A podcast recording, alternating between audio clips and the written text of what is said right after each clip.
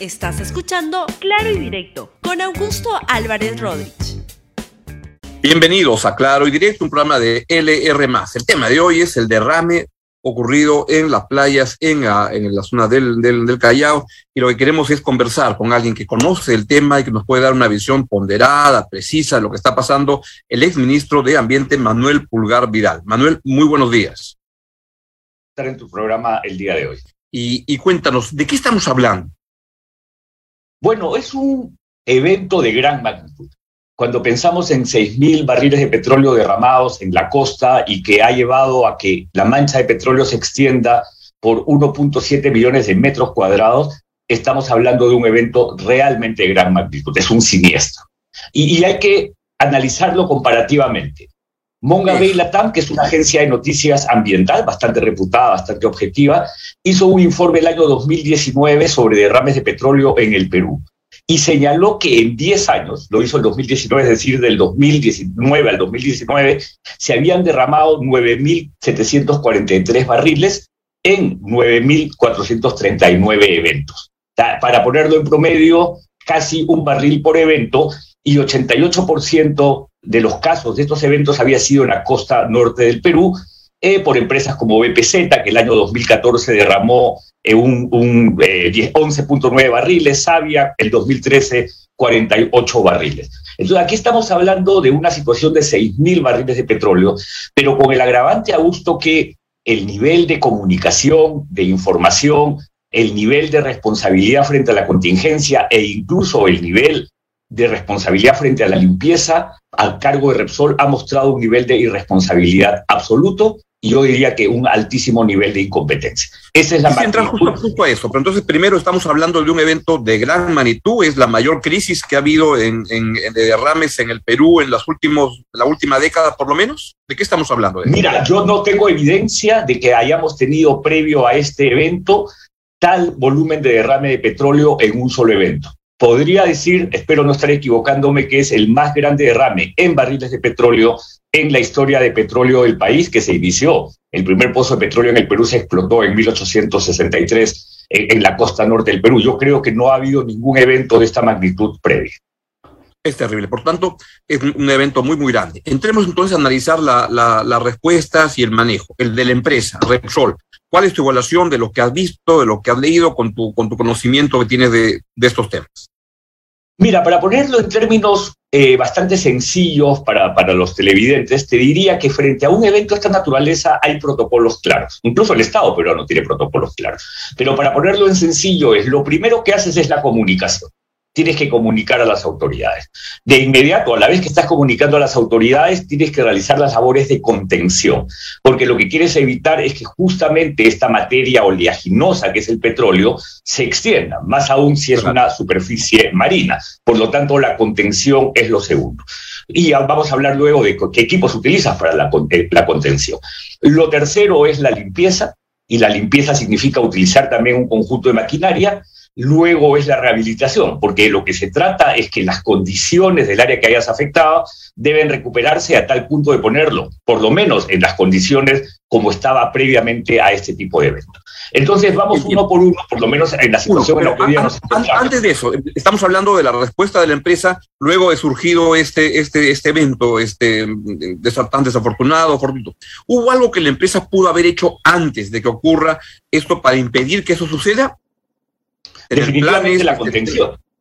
Definitivamente, Augusto, la contención, porque si la contención hubiera sido efectiva, no tendríamos esta mancha que, como dije, ya se extendió en 1.7 millones de metros cuadrados, que llega hasta las costas de Chancay y que probablemente se sigan extendiendo porque no se contuvo el petróleo derramado. El día de ayer en un medio de comunicación, la gerenta de Relaciones Institucionales de Repsol decía, no hicimos nada porque no apreciamos que se había producido un evento de esta naturaleza y lo único que notábamos era niveles de iridiscencia en el mar, lo que nos hacía suponer que era un derrame muy pequeño. Entonces, ahí definitivamente Augusto está fallando el plan de contingencia, está fallando la capacidad que tiene la empresa de monitorear un evento de esta naturaleza. Imagínate si con la elevación del mar, que además es la causa atribuida a, este evento, se derraman 6.000 barriles de petróleo, imagínate un tsunami, imagínate un evento apenas que se levante un poquito más el, nivel del mar, estaríamos hablando de catástrofes mayúsculas. La empresa ha mostrado mucha incompetencia, no contuvo el derrame de petróleo y esa es la razón por la cual hoy día estamos viendo una extensión realmente mayúscula de esta mancha de petróleo. Y permíteme decirte, cuando uno habla de contención, Estamos hablando, sí, de las barreras de contención que hemos visto que de manera tardía Repsol ubicó. Obviamente parte de ese petróleo ya se había escapado, estaba más allá de la barrera de contención. Estamos hablando de tanques flotantes, porque los tanques flotantes vas depositando el petróleo que vas recuperando. Estamos hablando de selladoras de playa, porque el petróleo llega a la arena y de lo que se trata frente a eventos de esta naturaleza es que el oleaje no devuelva este petróleo nuevamente al mar. Necesitas a través de tecnología utilizar selladoras de playa y tienes también una cosa que se llaman las desnatadoras, que se llaman skimmers, que hay de distinto tamaño para distinto nivel de derrame, que son las que te van recogiendo el petróleo. Todo esto no ha existido, por lo menos oportunamente, y por lo tanto estamos viendo que el evento se ha visto agravado por la dispersión del petróleo en la superficie marina que ha llegado a nuestras costas. Hoy día salió una noticia que han sido cerradas creo que 21 playas en el litoral, o quizás 11, ahorita verifico la noticia, 21 me parece que es, ¿no? Debido a que han recibido la mancha de petróleo en sus orillas. Mm. Entonces, el nivel de competencia ha sido lamentable por parte de la empresa, pero incluso a gusto en la comunicación. Ellos han comunicado tardíamente. ¿Por, qué han fallado en la comunicación y por qué una mejor comunicación pudo haber este, este, permitido un mejor manejo de, esta, de esta crisis? Porque cuando la contingencia es real, que efectivamente pueden producirse y la comunicación es transparente, abierta y, realmente demuestra la magnitud del evento, las autoridades del Estado también cuentan con recursos y de inmediato puedes llevar a las autoridades del Estado, que puede ser la Marina, que puede ser CERDAM, que puede ser OEFA, que puede ser muchas otras autoridades que con su equipamiento y que con su personal pueden rápidamente contribuir a estas primeras acciones que son las de respuesta rápida. Si tú no comunicas a las autoridades, no hay respuesta rápida, ni por la empresa que se demora, ni por el Estado que no ha sido debidamente informado. Entonces, la gente de la, empresa ayer decía que la Marina no había informado oportunamente, lo decía al revés de lo que estamos, estamos este, hablando. A ver, vamos por partes, porque se atribuye y la empresa atribuye a este derrame de petróleo como causa el hecho del oleaje anómalo producido por la erupción del volcán en Tonga, que generó, generó definitivamente que se incremente el nivel del mar y que se presente este oleaje. Vamos a suponer que eso sea cierto. Yo creo que la empresa incluso en esos casos ha actuado con irresponsabilidad porque el oleaje, si bien es cierto, es anómalo o fue anómalo debido al, al volcán en Tonga, la erupción, no ha sido de mayor magnitud o más anómalo de lo que habitualmente suele ser un oleaje de esta naturaleza por cambios en las mareas. Entonces, e, es más, muchas veces el oleaje anómalo en nuestras costas, debido a la marea, debido a los ciclos lunares y a un conjunto de otros factores, es de mayor magnitud. La empresa tiene que saber y tiene que saber monitorear los oleajes para poder adoptar las medidas correspondientes. En muchos de estos casos, Augusto, las empresas actúan con irresponsabilidad porque, em, porque saben que hay un costo de mantener en el muelle el buque de descarga por un día más o por unas horas más eso tiene un costo y asumen el riesgo de producir la descarga, cuando en realidad, de manera responsable, ellos han debido detener la descarga, suspenderla y evitar que este accidente se produzca. Por lo tanto, no creo que se le pueda atribuir, de hecho la Marina de Guerra del Perú tiene, la Dirección de Hidrografía, una gran responsabilidad por su incapacidad de anunciarle no solo a una empresa, sino a los ciudadanos las potenciales consecuencias de la erupción del volcán de Tonga, pero eso no puede ser atribuido como la responsabilidad para este derrame, pero menos aún, eso no puede eximir a la empresa de su propia responsabilidad. Ellos no pueden eludir su responsabilidad porque, y disculpa que en esta parte voy a utilizar un poco el derecho, porque de acuerdo a nuestras leyes, felizmente, la responsabilidad ambiental, basado en lo que se denomina teoría del riesgo, es objetiva. Cuando tú estás a cargo de una actividad que es ambientalmente peligrosa o dañina, asumes la responsabilidad objetiva sin perjuicio de la inexistencia de dolo. Por lo tanto, la funcionaria de la empresa que ayer señaló que ellos no eran responsables desconoce absolutamente la ley y Repsol es absolutamente responsable por este evento y no solo tiene que pagar las multas que el Estado imponga, sino también responder a una indemnización que espero sea leccionadora. Yo te interrumpí cuando tú querías entrar en un análisis más detallado de lo que había sucedido. ¿Hay algo que haya dejado de decir, sino antes de, seguir este, tratando las preguntas? No, fundamentalmente creo que todos hemos verificado a través de los medios, ya sabemos en realidad lo tardía que fue la comunicación al Estado, eso ya me referí, también hemos visto que las labores de contención han sido insuficientes. Esta escena de unos trabajadores con palas y recogedores, ¿no? Muestran que no se ha contado con el personal adecuado y de respuesta rápida para atender la contingencia. Las labores de contención y ahora de limpieza también están mostrando, y la mayor evidencia de eso es el nivel de la mancha de petróleo y su dispersión hacia la costa norte de Ventanilla, y por lo tanto esta incapacidad de la empresa tiene que ser analizada, definitivamente tiene que ser eh, monitoreada y tienen que definirse las responsabilidades, porque no puede ser a gusto que una empresa no tenga equipos de respuesta rápida frente a una situación de esta naturaleza. Y lo que señala la evidencia es que Repsol no tenía la gente y ellos alegan que mucho de su personal estaba con descanso médico debido a COVID, y las tres empresas subcontratistas que ellos tenían para este tipo de contingencia tampoco tenían el personal disponible. Por eso es que tenemos las escenas que hoy día mismo están mostrando. Entonces, aquí se ha fallado en todo sentido. Y te pregunto, ¿esto pasaría en otros lados? Y quiero llevar la pregunta a la responsabilidad del Estado peruano, de los reguladores, lo que se encargan. Esto, este, porque Repsol no es una empresa que opera en el Perú, opera a, nivel global, en muchos sitios. Este, ¿Qué cosa pudo haber hecho el marco regulatorio y las entidades regulatorias para que, que esto no ocurriera? Si es que algo. A ver, yo creo, Augusto, que en el sentido del marco regulatorio, definitivamente el marco regulatorio peruano ha mejorado significativamente.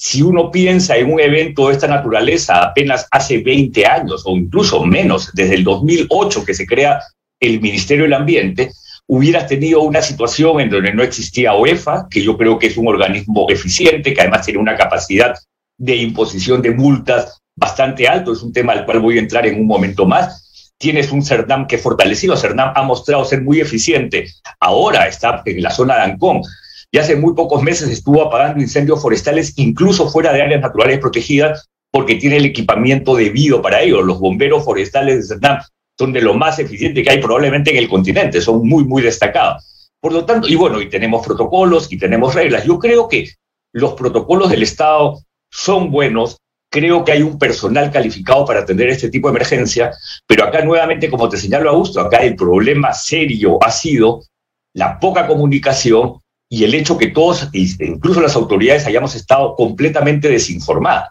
no sabíamos de la magnitud. Si tú mantienes en secreto la magnitud de un evento de esta naturaleza, no vas a poder conocerlo sino cuando el petróleo ya te llegó a la costa y un bañista empieza a percibir que hay este olor oleaginoso y a su vez las arenas están manchadas de negro por el petróleo. Por lo tanto, eso es lo que ha ocurrido. El Estado no pudo actuar previamente porque la empresa fue incapaz de comunicarle con oportunidad que esto había ocurrido. Pero peor aún, la empresa dijo que había sido 0.16 ¿no? De un barril de petróleo, esos son apenas unos galones, y luego se confirma que son 6.000. Y déjame decirte una cosa, se considera 6.000 porque es un número que se ha hecho un cálculo entre cuánto dejó de haber de petróleo en el buque tanque y cuánto también no entró en el tanque de almacenamiento de Repsol, y se ha calculado que esos son 6.000 barriles.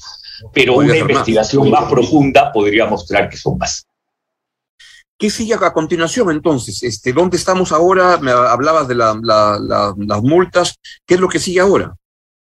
Mira, tal como te había señalado, comunicación, contención, limpieza, rehabilitación, estas son a su vez las acciones que el Estado impone una vez conocido el nivel de este evento. Por lo tanto, el OEFA ha establecido un conjunto de medidas que tienen que ser cumplidas de manera inmediata, dado plazos que parecen cortos, 10 días para la limpieza.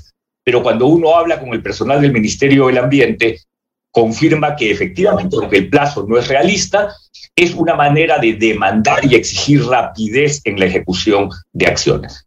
Por lo tanto, lo que viene es el cumplimiento de estas medidas inmediatas para atender la contingencia, luego iniciar el trabajo de limpieza, espero que con los equipos adecuados, y luego de ello las labores de rehabilitación.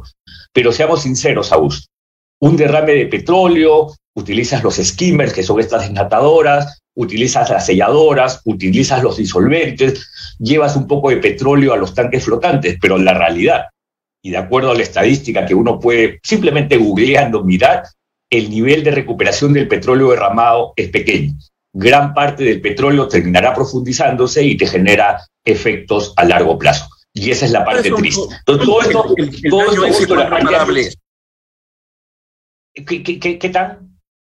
El daño este, ambiental, el daño, que se ha producido, cuán, cuán este, reparable es o cuánto tiempo tomará este, poder volver a una normalidad previa a, a este derrame. Yo creo que los trabajos de limpieza van a tomar meses. Definitivamente no van a ser 10 días. Los trabajos de limpieza que pasan incluso por llegar a los roqueríos, eh, eh, eh, eliminar el petróleo que ha sido depositado en la arena, en las rocas, el petróleo que encuentras en la superficie del mar. Tienes que utilizar maquinarias también para sacar petróleo que se puede haber profundizado por temas de densidad. Entonces, todo eso nos va a tomar meses. Luego, las labores de rehabilitación requieren mucho monitoreo, porque lo que tienes que ver es el comportamiento de las especies, el comportamiento del ecosistema frente a un accidente de esta naturaleza. Yo creo que el nivel de tiempo que esto puede demandar es realmente largo. O sea, creo que no vamos a ver resultados de limpieza y rehabilitación antes de seis meses. O sea, pero como te dije, se ha puesto un plazo de 10 días solamente para presionar a la empresa a que cumpla con su cometido. De hecho, también la naturaleza cumple su función, porque el mar, el océano es dinámico, pero no se trata de dejar al mar que se recupere, el océano que se recupere solo. Tenemos que demandar a la empresa que cumpla con su parte, con la tecnología apropiada y que le demuestre al ciudadano que las condiciones han sido recuperadas. Porque ten en cuenta, Augusto, que en este caso estamos afectando actividades económicas. El cierre de 21 playas pareciera, ah, qué pena, pues 21 playas, hay muchas otras playas. Bueno, en esas playas en esa playa hay gente que vive. La señora que vende el ceviche, la señora que este el, restaurante y todo es una actividad comercial enorme. o el señor que te vende el helado, ¿no? Claro, entonces eh, ahí hay negocios. Esa gente deja de percibir ingresos porque 21 playas están cerradas. El pescador artesanal que sale en su embarcación a levantar un poco de pescado para llevar o a su familia o al mercado, todos ellos dejan de percibir ingresos y por lo tanto espero que la indemnización sea realmente aleccionadora. Tenemos que en el Perú empezar a dar el ejemplo con un Estado que en lo administrativo y en lo judicial impone coerción y además impone sanción. Y déjame decirte una cosa, Augusto, antes, porque esto no quiero que se me escape. Por favor. Felizmente el OEFA tiene una capacidad de imponer multas hasta por 30 mil, es un monto bastante alto. El ministro ha señalado que esa sería la multa que se imponga. En realidad la multa tiene que derivar del procedimiento. Quizás la que se pueda imponer sea menos en función a qué condiciones se han dado y de cómo se responde a los criterios de la multa. 30.000 UITs es OEFA. ¿Tú sabes cuál es el nivel de multa de Osinergmin? 600 UITs. Eso es una vergüenza histórica que desde que era ministro he demandado que se corrija. 600 UITs es una multa que se paga con el sencillo de una empresa. Eso es inaceptable. Eso es inaceptable que una eh, empresa reguladora, una entidad reguladora como Sinermin, solo tenga un monto de multa de 600 UTES y que nunca hayan tenido la voluntad de elevarla. Nunca han tenido la voluntad de elevarla. Cuando yo fui ministro me criticaron mucho por el paquetazo ambiental porque por tres años se bajó la multa a la mitad a 15.000 UITs, pero eran 15.000 UITs frente a 600 UITs. O sea, lo de Osinermin mm. es vergonzoso, es lamentable y eso tiene que ser corregido de inmediato. ¿Qué lecciones aprendemos de lo ocurrido?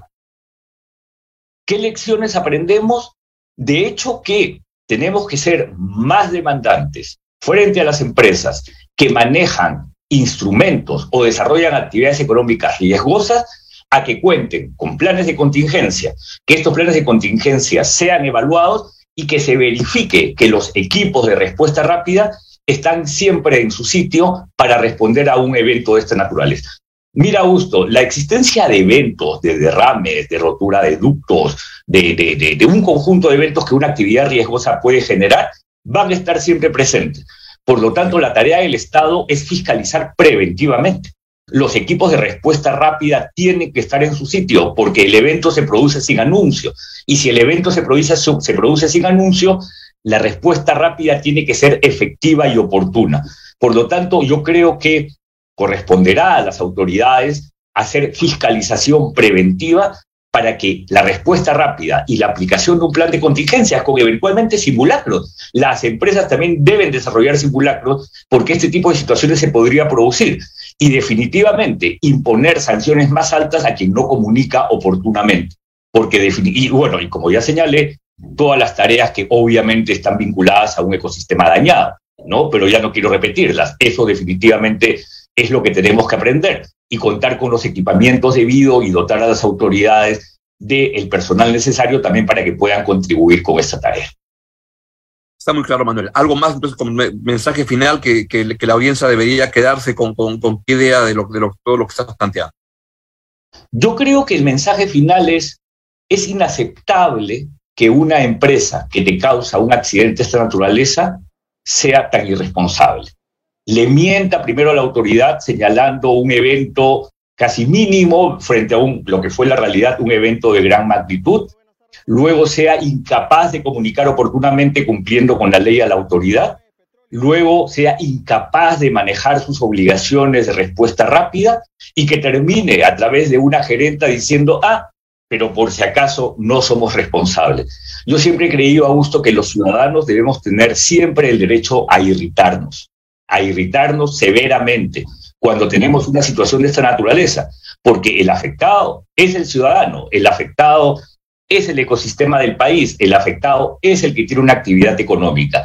Entonces, mantengamos esta capacidad de irritarnos y de demandar al Estado también que sea más efectivo, más coercitivo en verificar que se cumplan las condiciones para que un evento de esta naturaleza en el futuro no sea tan mal manejado como el que nos ha pasado. Entonces, eso es lo que sería mi mensaje mantengamos siempre alertas y atentos a que un evento de esta naturaleza se puede producir, pero como ciudadanos demandemos a, las autoridades, no solo esta semana, Augusto, permanentemente, que sean capaces de hacer verificar el cumplimiento de la ley. Manuel, muchísimas gracias por tu tan valiosa intervención esta mañana para entender lo que está pasando y lo que se puede aprender. Que tengas un gran día. Muchas gracias. Muchísimas gracias, Augusto. Bien, hemos tenido la, la, suerte de escuchar al ex ministro Manuel Pulgar Vidal, que es una de las voces más autorizadas en los temas de, del ambiente en el, en el país, y lo que estamos es ante una, un desastre de gran magnitud, muy importante, como Manuel lo, lo, hacía notar, que parece ser el fenómeno más grave de este tipo que ha pasado en la historia de la explotación del petróleo en el Perú. Esto deja lecciones importantes y la empresa tiene una ah, muy, muy grave ah, responsabilidad por lo que estamos viendo y tiene una explicación importantísima que darle al país y las, las autoridades regulatorias tienen que actuar con todo rigor en este hecho tan, tan lamentable que ha sucedido. Esto es lo que les quería comentar el día de hoy. Les agradezco su valiosa ah, presencia esta mañana. Chau, chau. Gracias por escuchar Claro y Directo con Augusto Álvarez Rodríguez. Suscríbete para que disfrutes más contenidos.